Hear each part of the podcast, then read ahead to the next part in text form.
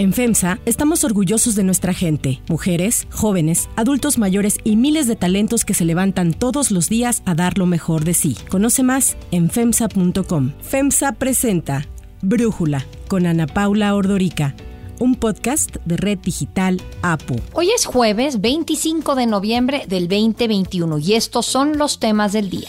El presidente López Obrador visita Zacatecas para presentar el plan de rescate económico y de seguridad ante la crisis de violencia que se vive en el Estado. La tasa de inflación interanual durante la primera quincena de noviembre llegó al 7.05%, su nivel más alto en 20 años. El presidente López Obrador niega el dato.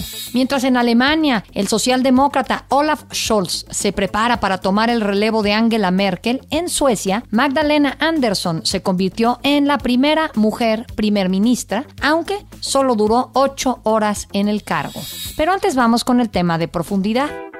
We're launching a major effort to moderate the price of oil, an effort that will span the globe in its reach and ultimately reach your corner gas station, God willing. Como parte de su estrategia para frenar los incrementos de precio de las gasolinas que están provocando una mayor inflación y que evidentemente esto afecta directamente los bolsillos de los ciudadanos, esta semana el presidente de Estados Unidos, Joe Biden, anunció que liberará 50 millones de barriles de petróleo de sus reservas estratégicas. El gobierno estadounidense además logró convencer a otras economías, a China, Japón, Reino Unido, India y Corea del Sur, para que también liberen parte de sus reservas estratégicas y así ayuden a aumentar la oferta en el mercado de crudo para que bajen los precios. Esta medida anunciada por Biden como un apoyo a las familias estadounidenses también es interpretada como una acción algo desesperada para ganar popularidad. Así lo explica para Brújula el periodista Enrique Acevedo. El presidente Joe Biden cuenta con una de las tasas de aprobación más bajas en la historia moderna de los Estados Unidos. Solo lo supera el expresidente Donald Trump, quien en este punto de su mandato estaba aún por debajo del 42.9% de aprobación que tiene actualmente Joe Biden. Pasó del 53% en enero cuando comenzó su administración a ese 42.9%. Y esto a nivel nacional. Los datos son todavía más preocupantes para Biden y los demócratas a nivel estatal, en donde en los estados clave rumbo a la elección de medio término, la legislativa del próximo año, sobre todo en miras a su probable reelección. En esos estados clave como Arizona, el caso de Iowa, Ohio, el presidente Biden está incluso en números negativos, es decir, más gente desaprueba de su gestión que la que la aprueba. La pregunta, por supuesto, es ¿qué explica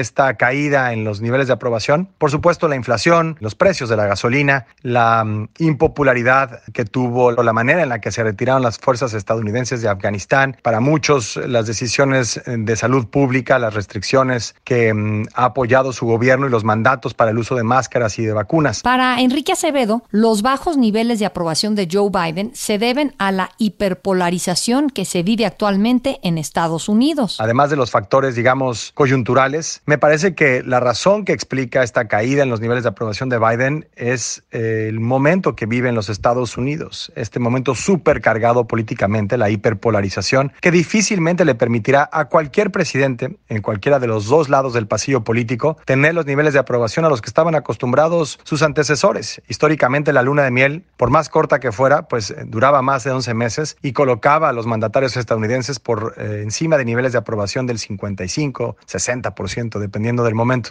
Difícilmente volveremos a ver esos tiempos en un momento político en el que la mitad del país quiere ir hacia una dirección y la otra mitad en contrasentido. Este plan de Biden va en contra de la estrategia implementada durante el último año por la OPEP, la Organización de Países Productores y Exportadores de Petróleo, y de algunos de sus aliados como Rusia, por mantener controlada la producción de petróleo con el objetivo de que los precios aumenten, por lo que la decisión del presidente estadounidense podría provocar tensiones con los países de OPEP. Incluso puede ser el nacimiento de un grupo anti-OPEP. Analistas y expertos en energía señalan que esta medida coordinada entre varios países y que lidera Estados Unidos podría tener un efecto limitado y de corto plazo, ya que esta liberación de reservas podría añadir entre 70 millones y 80 millones de barriles de oferta de crudo. Esta es una cifra menor a los más de 100 millones de barriles que el mercado ha estado calculando que se requieren. Ayer miércoles los precios globales del petróleo cerraron estables. En Estados Unidos el West Texas Index perdió 11 centavos, apenas un punto 14%, mientras que en Europa el barril del Brent bajó 6 centavos o un punto 07%, o sea,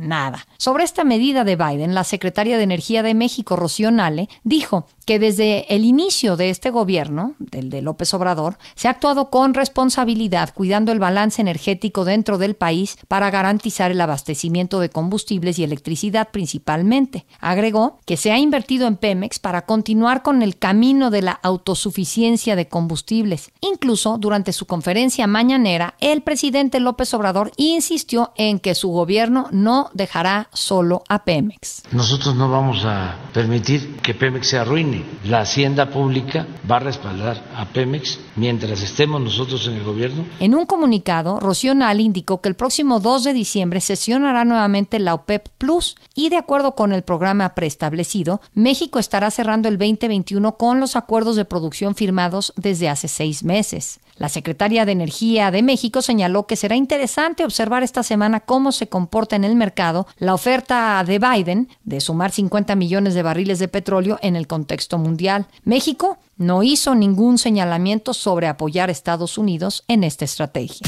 El análisis.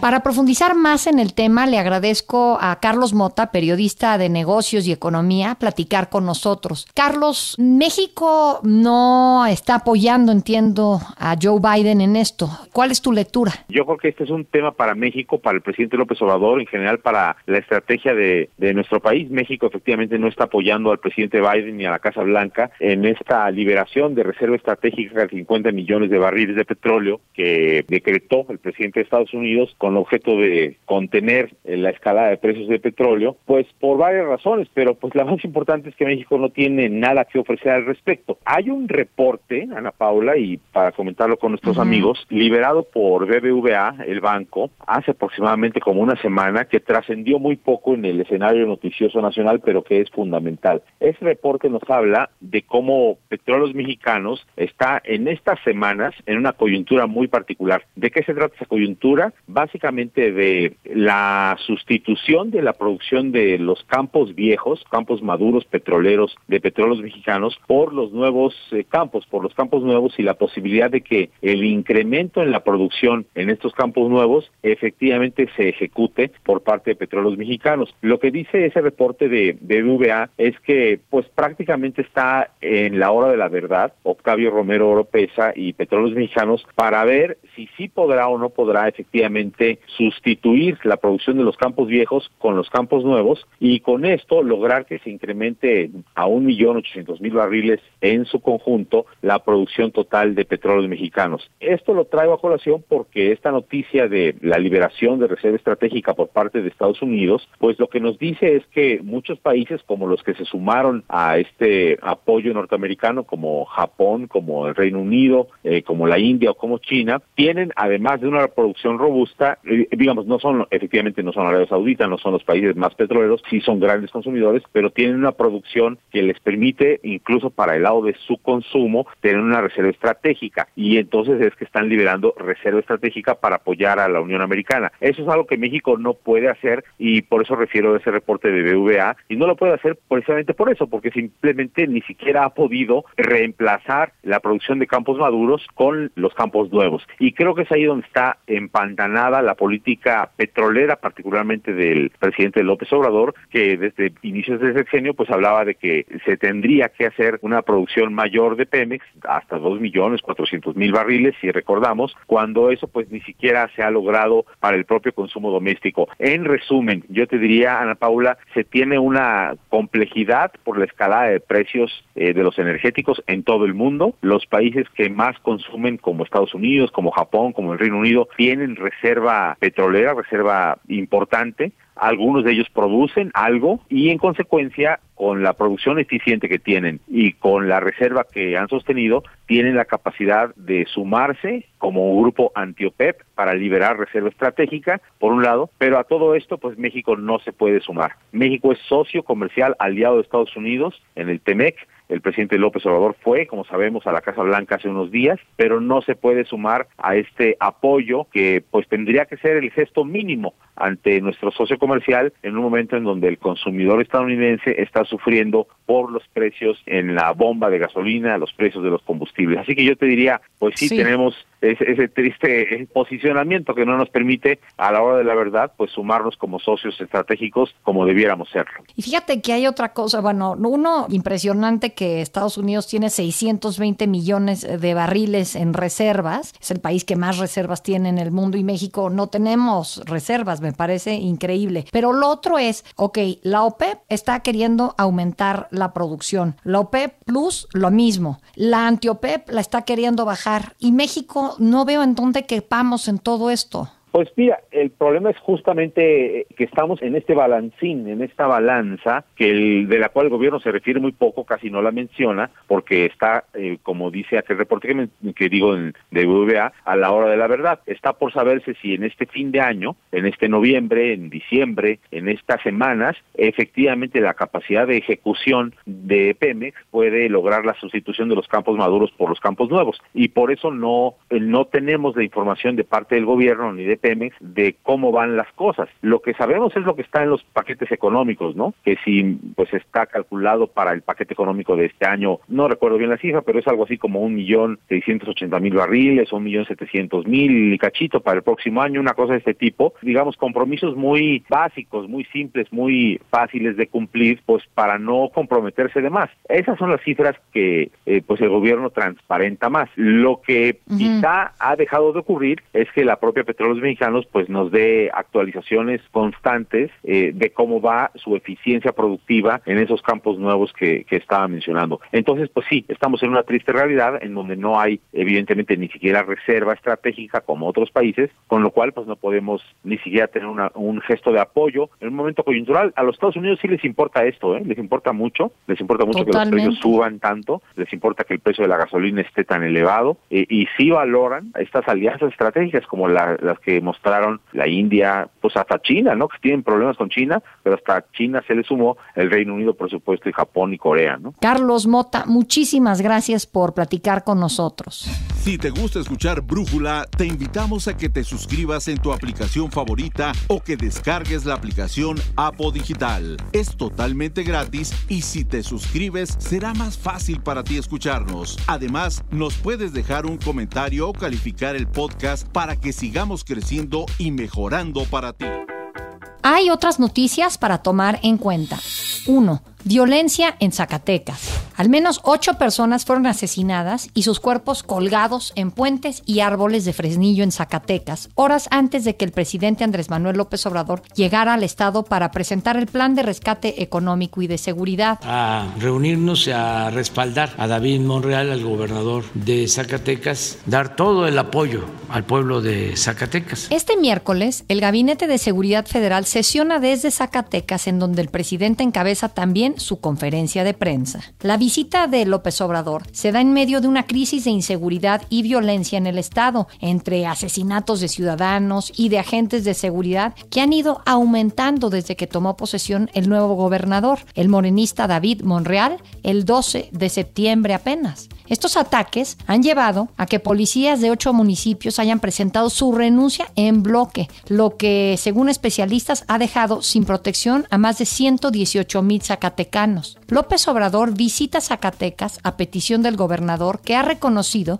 que el Estado está rebasado. Lo he dicho desde el pasado. Es tan delicado el asunto de la inseguridad que hace tiempo y hace años que ha dejado de ser un asunto solo de Estado. Ahora es un asunto de todos. Y es que en Zacatecas operan células del cártel de Sinaloa, que además de las pugnas internas, también se disputan con el cártel Jalisco Nueva Generación el control de las rutas de drogas hacia Estados Unidos. 2. Inflación. La tasa de inflación interanual durante la primera quincena de noviembre llegó al 7.05%, es su nivel más alto en más de 20 años. El indicador es preocupante porque supera por mucho la meta del 3% más menos un punto de inflación anual establecida por el Banco de México. Para Brújula, Gabriela Siller, directora de Análisis Económico y Financiero de Grupo Financiero Base, explica la importancia y repercusiones del dato de inflación. La inflación en México volvió a superar las expectativas del mercado al ubicarse a tasa anual en la primera quincena de noviembre en 7.05%, siendo su mayor nivel en poco más de 20 años. Con esto, los pronósticos de la inflación desafortunadamente siguen al alza y se estima que este año podría cerrar en 7.20%. Para el 2022 se espera que continúen las presiones inflacionarias, sobre todo en el primer trimestre, y ya hacia el último trimestre del año la inflación podría llegar a ceder y ubicarse entre 4 y 5%. Esto siempre y cuando, si la pandemia deja de ser un problema para la economía global, ya que es precisamente la desincronización provocada por el COVID-19 uno de los factores principales que han provocado el incremento en los precios por las disrupciones en la cadena de suministro. Al interior de la inflación quincenal destaca que el 16% se originó en la parte subyacente que determina la trayectoria de la inflación en el largo plazo y el 84% restante en la parte no subyacente. Y bueno, pues normalmente una inflación explicada por el componente no subyacente daría la idea de que es transitoria y que no es de preocupación. Sin embargo, los incrementos en los precios de productos agropecuarios que están en la parte no subyacente también elevan la inflación subyacente, es decir, la inflación medular. Y bueno, pues con esto se estima que el Banco de México pueda cerrar el año con otro incremento en la tasa de interés y no se descarta que esta alza en la tasa de interés sea de 50 puntos base para terminar este año en un nivel de 5.5%. No obstante, el presidente Andrés Manuel López Obrador restó importancia al dato asegurando que es un fenómeno mundial, producto de la pandemia, e incluso dijo que para estabilizar los precios era necesaria la reforma eléctrica. Negó que el dato de inflación fuera el mayor de los últimos 20 años. Bueno, no está en el máximo de 20 años. La inflación. Al dato de inflación se suma la devaluación que el peso ha sufrido en las últimas semanas, que ya lleva cinco sesiones a la baja, así como el nerviosismo que causó el anuncio del presidente sobre quién encabezará el Banco de México. López Obrador confirmó que será la subsecretaria de egresos, Victoria Rodríguez Ceja, quien así se refirió a su nominación. Es un honor para mí haber sido nominada por el señor presidente de la República para el puesto de gobernadora del Banco de México. Cumpliré, en caso de ser ratificada por el Senado, con la función establecida en el marco normativo de esta institución. 3. Alemania y Suecia. Die Ampel steht. SPD, Grüne und FDP haben sich in den Verhandlungen auf einen gemeinsamen Koalitionsvertrag verständigt und damit auf ein neues Regierungsbündnis. El socialdemócrata Olaf Scholz se prepara para tomar en Alemania el relevo de Angela Merkel tras alcanzar un acuerdo final de coalición negociado desde hace dos meses con los Verdes y el Partido Liberal. Se prevé que Scholz asuma la semana del 6 de diciembre para liderar el que será el primer gobierno tripartito a escala federal de Alemania que pondrá fin a los 16 años de Merkel en el poder. Entre los compromisos de la coalición está legalizar el cannabis, cuya venta en tiendas autorizadas se reservará al consumo de los adultos, y también se buscará acelerar el fin del carbón y adelantarlo para el 2030 en lugar del 2038 como está previsto ahora. Fue justamente Olaf Scholz quien felicitó ayer a Magdalena Andersson después de que se convirtió en la primera ministra de Suecia. Indicó que estaba ansioso de trabajar con ella para poder abordar los desafíos que presenta la región y con ello fortalecer a Europa. Sin embargo, esto no va a pasar. Y es que menos de ocho horas después de su elección en el Parlamento, la primera ministra tuvo que dimitir tras el fracaso de su presupuesto y la retirada de sus aliados en el gobierno. Soy la primera mujer en ser elegida primera ministra de Suecia y sé lo que esto significa para las niñas que crecen en nuestro país. Anderson es la primera mujer en encabezar Suecia tras 33 hombres desde el año 1876. Yo soy Ana Paula Ordorica. Brújula lo produce Batseba Feitelson. En la redacción, Ariadna Villalobos. En la coordinación y redacción, Christopher Chimal. Y en la edición, Omar Lozano. Los esperamos mañana con la información más importante del día. Oxo, Farmacias ISA, Cruz Verde, Oxo Gas, Coca-Cola FEMSA, Invera, Torrey y PTM son algunas de las muchas empresas que crean más de 245 mil empleos tan solo en México y generan valor como parte de FEMSA. FEMSA presentó Brújula con Ana Paula Ordorica, un podcast de Red Digital APO.